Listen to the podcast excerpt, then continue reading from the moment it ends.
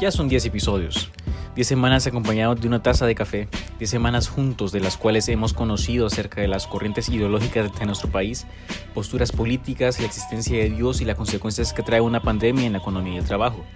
La semana pasada iniciamos con un acontecimiento histórico. El barril de crudo o del petróleo bajó su precio a menos 37 dólares americanos aproximadamente. En, esta semana muy probablemente llegaremos a los 3 millones de contagiados con el COVID-19 en el mundo y en Honduras se han confirmado 661 personas con el virus hasta el momento que este episodio se ha grabado. El ministro de Salud de Israel está con la idea de renunciar ante su incapacidad de respuesta ante el mismo virus. Países como Egipto están pidiendo apoyo al Fondo Monetario Internacional para combatir el virus ya que no tienen fondos suficientes para el mismo. Singapur se convierte en el país con más infectados después de China e India y Argentina está buscando la manera de readecuar su deuda de más de 76 mil millones de dólares por la crisis actual. La economía poco a poco se ha ido desplomando. Las bolsas de valores de Europa, la mayoría están en cifras negativas. Los comerciantes informales ya no están obteniendo ingresos. Cada vez es más evidente la incapacidad que tienen los gobiernos latinoamericanos para responder ante las grandes pandemias, al igual que es evidente su desinterés por la salud de su población, ya que están robando los presupuestos para la salud de los mismos países.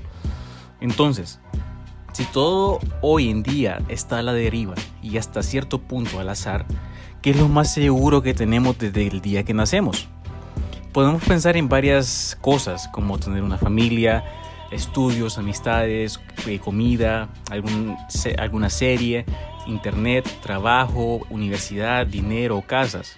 Pero según la situación de cada quien, esto nadie lo puede asegurar.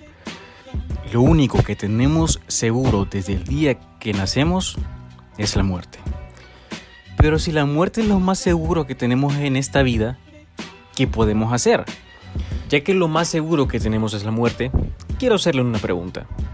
Si usted llegase a morir el día de hoy, ¿a dónde iría? No hay tres alternativas, o no hay cuatro, solo hay dos. Una es estar con Dios eternamente y la segunda es separado de Él eternamente en un lugar de tormento llamado infierno, pagando por cada uno de nuestros pecados. Usted y yo no nos merecemos el cielo por ser pecadores. La Biblia nos menciona que la paga del pecado es muerte, no solo es morir físicamente, también es morir espiritualmente, es decir, ir al infierno por ser pecadores. La verdad es que no podemos estar con Dios porque Él es perfecto y santo. Usted y yo somos pecadores e imperfectos. Hay otra muy mala noticia. La Biblia nos dice que las buenas obras nos salvan. No podemos pagar por la salvación. Sería un tipo de chantaje para Dios.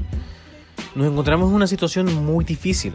La salvación es imposible para usted y para mí, por la condición de que somos pecadores y tenemos que pagar por todos nuestros pecados en el infierno. Lo cual es justo.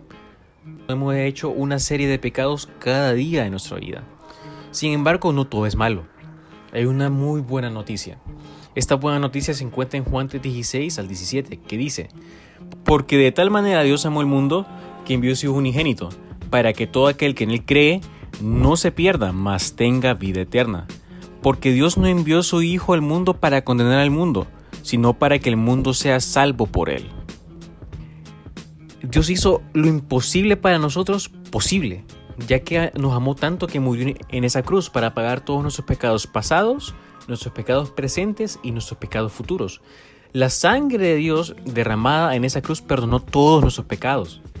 Las escrituras nos mencionan que si creemos en su sacrificio podemos estar seguros de pasar de muerte a vida como dice Efesios 2 del 8 al 9, porque por gracia sos salvos por medio de la fe. Esto no de vosotros, pues es don de Dios, no por obras, para que nadie se gloríe. Jesús murió y resucitó al tercer día como evidencia de que Dios Padre quedó satisfecho por el sacrificio único y suficiente de Jesús en la cruz. Solo se trata de creer. Usted ya es hijo de Dios. Una vez que usted acepta a Jesucristo como su único y suficiente Salvador, ya es un hijo de Dios. No existe el término desadopción, quiere decir que nos perdona.